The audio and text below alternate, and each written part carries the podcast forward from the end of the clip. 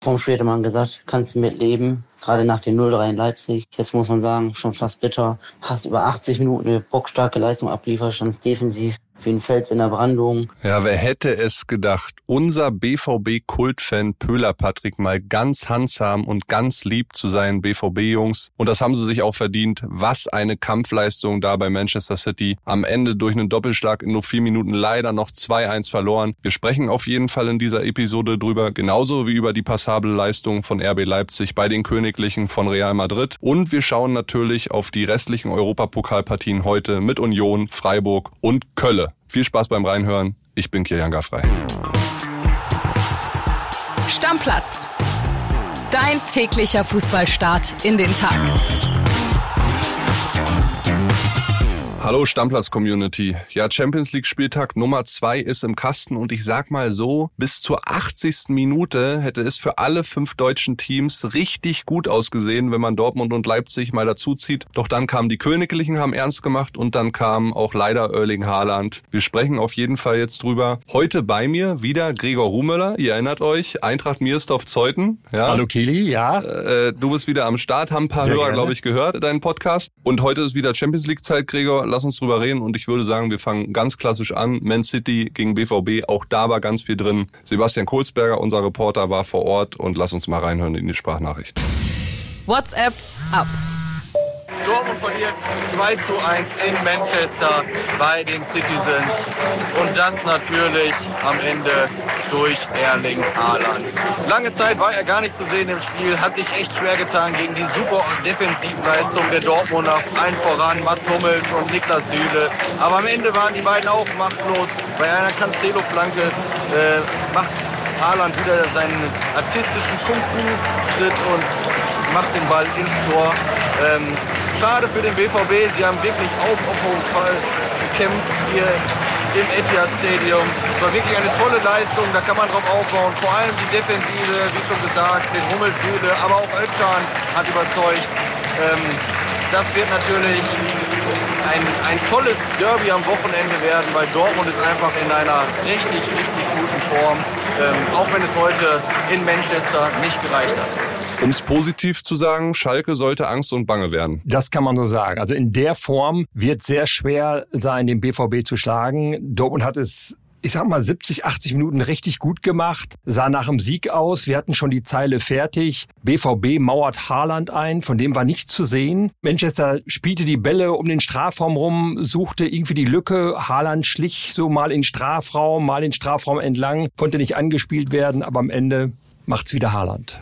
Ja, leider mit einem Kung-Fu-Tor, was seinesgleichen sucht. Auch der Außenriss passt von Joao Cancelo, den will ich nicht vergessen, der war wunderschön und dann springt er da rein und in der 84. Minute steht es auf einmal 2 zu 1. Äh, lass uns mal nochmal rekapitulieren. BVB wirklich sehr eingemauert, erste Hälfte, dann kommen sie aus der Kabine, haben eine Doppelchance. Erst Reus, der knapp vorbeizieht, dann kommt das Tor in der 56. wo Bellingham nach einer Verlängerung von Reus ausgerechnet zwischen seinen Ex-Teamkollegen Akanji genau. und Haaland durchtaucht. Also wirklich ein super Tor. Kevin Großkreuz komplett ausgerastet. Der war mit da, stand mit den BVB-Fans im Block. Ja, und dann gewinnt irgendwann City so ab der 75. die Überhand, gleichen aus.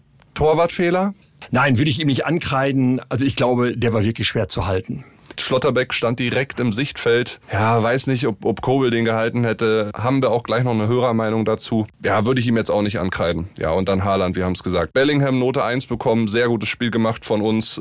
Hummels Note 2, Süle Nummer 2. Also dafür, ich muss dir echt sagen, Gregor, als ich die Aufstellung gesehen habe, habe ich gedacht, gar kein Tempo drinne. Ja. Dann gegen Haaland die beiden, die eher langsamer sind als Schlotterbeck, Chan drinne ich muss wirklich sagen, ich habe ja auch gesagt, es wird eine Vernichtung werden. 5-0, Asche auf mein Haupt. Ich hatte natürlich total Unrecht. Tut mir leid an alle BVB-Fans. Man muss sagen, Schlotterbeck deshalb wohl nicht gespielt, weil er leicht angeschlagen ist. Da wollten, wollte Terzic wohl kein Risiko eingehen. Gegen Man City kann man kein Risiko eingehen. Und Hummels und Süle haben es überragend gemacht bis zum Gegentor. Es gibt so zwei, drei Szenen, wo sie dann im letzten Moment noch den Ball abgrätschen, bevor Haaland dran, äh, dran kommt. Also wirklich wunderbar gemacht. Aber Haaland ist eben Haaland. Am Ende braucht er wirklich nur eine Chance, den er dann auch mit dem Außenriss reinmacht. Den Außenrisspass mit dem Außenriss über die Linie drückt. Sensationell gemacht. Was haben wir oft von ihm so oder ähnlich in der Bundesliga gesehen. Jetzt macht das in der Champions League gegen Dortmund bitter. Wie der, quer in der Luft lag. Also absoluter Wahnsinn. Aber wie gesagt, alle Fan-Nachrichten waren positiv. Sogar Pöhler Patrick, unser Kultfan, der immer ledert gegen seinen Verein. Nein. Der hat mal ganz handsame Töne angeschlagen. oh, oh. Hören wir mal rein. Vom man gesagt, kannst du mitleben. Gerade nach dem 0-3 in Leipzig. Jetzt muss man sagen, schon fast bitter. Hast über 80 Minuten eine bockstarke Leistung abliefert, standst defensiv wie ein Fels in der Brandung. Ja, dann leider zwei individuelle Fehler.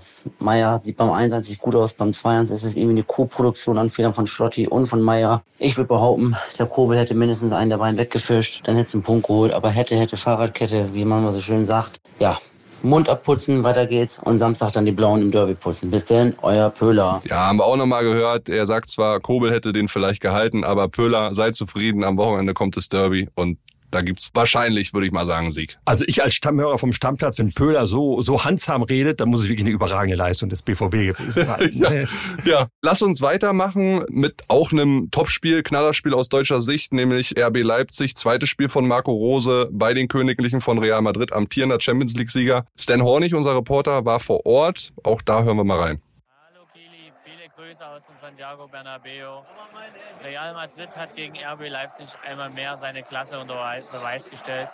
2-0 heißt es am Ende für die Madrilen gegen couragierte Leipziger, die auch wie gegen Dortmund wieder eine super Leistung gezeigt haben, engagiert, voller Einsatz und Wille. Aber am Ende ist Real halt der Champions League-Sieger und da reichen zwei geniale Momente von Valverde und Asensio, um das Spiel für sich zu entscheiden. Am Ende steht jetzt Leipzig mit null Punkten nach zwei Spielen da in der Champions League. Aber trotzdem, der Trend zeigt eindeutig nach oben und am Samstag geht es in der Bundesliga gegen Gladbach weiter. Und ich denke mal, auch in den restlichen vier Champions League-Spielen ist da noch was zu machen für das Team um Neutrainer Marco Rose. Ja, Stan sagt's richtig. Am Ende macht's halt einfach die Klasse die Abgewichstheit von Real dann zum Schluss. Ne? Wobei man wirklich sagen muss, Leipzig hat das sehr, sehr gut gemacht, hatte drei Möglichkeiten, allein durch den Kunku in Führung zu gehen. Also die haben sich nicht, nicht, nicht Erste Halbzeit war ja nichts zu sehen von Real. Nicht zu sehen von Real. Also ich möchte fast sagen, Leipzig war, war einen Ticken besser, hätte in Führung gehen müssen. Aber wie du schon sagst, am Ende stehen da wirklich elf Weltklasse-Leute auf dem Platz und da ist, kommt noch viel von der Bank nach. Also musst du dich am Ende leider geschlagen geben, aber es ist ein Stück weit unglücklich und was Ten auch sagte, es ist ein klarer Aufwärtstrend bei Leipzig erkennbar. Ja, und am Wochenende jetzt nach Gladbach, auch wieder ein Ex-Verein von Marco Rose, kennt er auch gut. Also ich glaube, der Trend wird sich so weiterentwickeln und wie gesagt, ich gönne es Marco auch. Was RB angeht, ihr wisst, ihr kennt meine Meinung. Kleines Trostpflaster, würde ich sagen, Gregor, für die beiden deutschen Vereine, die jetzt gestern Abend verloren haben, sind die anderen Gruppenpartien. Schachtor Donetsk spielt gegen Celtic nur 1-1, also die nehmen sich auch so ein bisschen die Punkte weg. Ja. Und Kopenhagen spielt 0-0 gegen Sevilla. Und ich würde sagen, der BVB muss sich vor Sevilla auf jeden Fall gar nicht verstecken. Das Ding werden sie ziehen, zumindest zu Hause. Bin ich mir auch ziemlich sicher. Ich habe es ja auch im ersten Spiel gesehen gegen Man City, wo sie deutlich verloren haben. Sevilla ist machbar für den BVB auf jeden Fall schon. Erst recht in der Form, in der sie heute aufgetreten sind. So, dann machen wir weiter mit allen anderen Partien. Milan gegen Zagreb 3-1. Chelsea ist jetzt letzter in deren Gruppe, spielen gegen Salzburg auch nur 1-1. Haifa war lange dran an einer Sensation gegen Ja. PSG, die am Ende aber trotzdem 3-1 gewinnen in Israel. Juve, zweite Niederlage, verlieren gegen Benfica zu Hause 1-2 nach 1-0 Führung. Und die Rangers verlieren zu Hause gegen Neapel 0-3. War ziemlich klar. Würde ich sagen, Deckel drauf auf die Champions League. Deckel drauf auf die Champions League und Deckel öffnen für die Europa League Schrägstrich Conference League. Und ich würde sagen, komm, lass uns anfangen mit meinen Unionern. Letzte Woche Bitte. verloren, jetzt geht's nach Braga. Was ich absolut geil finde, Gregor, Union scheut sich keinen Kosten und Mühen, haben jetzt fünf Charterflüge für 1500 Fans organisiert. Nur die Hälfte der Reisekosten müssen die bezahlen. 350 Euro pro Nase für Charterflug hin, Charterflug zurück, direkt in der Nacht. Also ich sag dir, wäre André hier gewesen, ich wäre ganz sicher mit rübergeflogen. Man muss sagen, Union auch im Umgang mit den Fans Spitzenreiter, muss man wirklich sagen. Tolle Sache. Ja, die genießen Europa natürlich und wollen ihre Fans mitnehmen und mit auf diese Reise nehmen. Und ja, ich bin gespannt, was sie da in, in, in Braga reißen. Braga nicht ungefährlich, Tabellenzweiter in Portugal. Das ist so eine Mannschaft, die sich immer so mit, mit den großen Lissabonner Clubs, Benfica und Sporting, so ein bisschen kebbelt, meistens immer dahinter liegt, aber nah dran. Ich glaube, nicht leicht zu spielen, in einem tollen Stadion, hinter, Diese einem, Felsen, Tor, ne? hinter einem Tor genau die Felsen. Also deswegen allein lohnt die Reise schon dahin. Aber so wie Union in letzter Zeit aufgetreten ist, vor allen Dingen in der Bundesliga, ist da für die was drin, auf jeden Fall. Ja, haben einen Marktwert von 109 Millionen Braga. Der Linksaußen und Kapitän Ricardo Horta 20 Millionen wert. Der scheint ganz gut zu sein, hat auch schon ein paar Länderspiele für Portugal gemacht. Aber ich glaube trotzdem, da ist was drin. Jordan Siebertschö kann wieder spielen. Der war letzte Woche, als ich im Stadion beim ersten Europapokalspiel an der alten Försterei war, der noch verletzt. Also ich hoffe, dass es Minimum mit dem Unentschieden klappt und dann ist in der Gruppe auch nach wie vor alles möglich. Sie müssen ja punkten, auf jeden Fall nach den Niederlage vorhin. Ja, wäre wichtig. Dann lass uns weitermachen mit Olympiakos gegen Freiburg. Ist, glaube ich, ein ganz geiles Los für die Freiburger und alle hatten sich eigentlich auf das Spiel Tja. gegen einen Weltstar gefreut, aber ihr werdet jetzt die Sprachnachricht von Thomas Lipke, unserem Freiburg-Reporter, hören. Haben wir leider schlechte Nachrichten. Genau, Kitty. Alle hatten sich auf das große Duell mit Superstar Marcello gefreut. Er alleine hat so viele Titel gesammelt wie der SC ohne jetzt despektierlich wirken zu wollen, wahrscheinlich nie holen wird. Aber die gute Nachricht aus Freiburger Sicht, Machado spielt gar nicht. Der Brasilianer ist nicht fit geworden. Das sind meine Informationen, die mich gestern Abend noch von einem griechischen Kollegen erreicht. Schade, aber somit steigen natürlich die Chancen auf den nächsten Freiburger Erfolg in der Europa League. Personell muss Streich weiter auf Roland Soller verzichten. Der Ungar wurde wegen seiner Augenbodenfraktur am Dienstag sogar operiert. Soller wird wahrscheinlich wieder von Uyong ersetzt. Grundsätzlich ähm, sind personelle Veränderungen gar nicht so unwahrscheinlich. Reich kündigte gestern Abend schon an, dass er darüber nachdenkt, frische Kräfte reinzubringen. Mein Tipp, Freiburg gewinnt 1 zu 0. Ja, Gregor, kein Marcello. Ja, sehr traurig eigentlich. Also Marcello steht ja für, für, für ja jetzt schon eine große Ära von Real. Ich glaube, fünfmal die Champions League gewonnen. Kann auch nicht jeder von sich behaupten. Jetzt ist er zum Karriereende nochmal nach Griechenland gegangen. Ehrlich gesagt, ich weiß nicht genau, warum er das macht. Das ist so ein bisschen unter seinem Niveau. Okay. Aber er ist offensichtlich verletzt, kann nicht spielen. Gut für Freiburg, von denen ich ja glaube, dass die eine ähnliche Rolle spielen können in, in der Europa League in dieser Saison wie letztes Jahr Frankfurt. Haben wir letzte Woche schon beide drüber Haben geredet, genau. Können den Laden so ein bisschen aufmischen mit ihrer Begeisterung, ähm, haben breiteren Kader auf jeden Fall. Streich hat angekündigt, er will so ein bisschen rotieren. Das Wort rotieren gibt, wird jetzt auch in Freiburg im Mund genommen.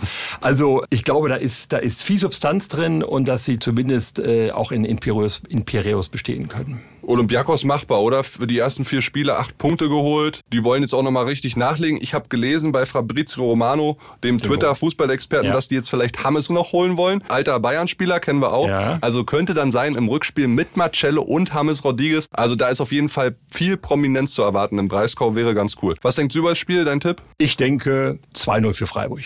Oh, zu null. Ja. Auswärts, das äh, lässt sich gut anhören. Dann das letzte Spiel ist dann Conference League. Kölle spielt, der erste FC spielt gegen FC Slowako. Habe ich es richtig Erster gesagt? FC Slowako. Die kommen aus Tschechien, ne? Die kommen aus Tschechien. Ja, auch da hören wir erstmal rein in eine Sprachnachricht von unserem FC-Reporter Mirko Frank. Ihr wisst alle, diese hässlichen Szenen in Nizza, die haben wir noch vor Augen, genauso wie diese Drecksszenen, sorry, dass ich es nochmal so sagen muss, von einigen Eintracht-Idioten oder ich will gar nicht das Wort Eintracht nennen, sondern Idioten in Marseille. Und natürlich machen sich alle so ein bisschen Sorgen und gucken auf die Köln-Fans morgen, was passiert da, wie verhalten die sich. Und Mirko Frank, der antwortet mal klar und deutlich.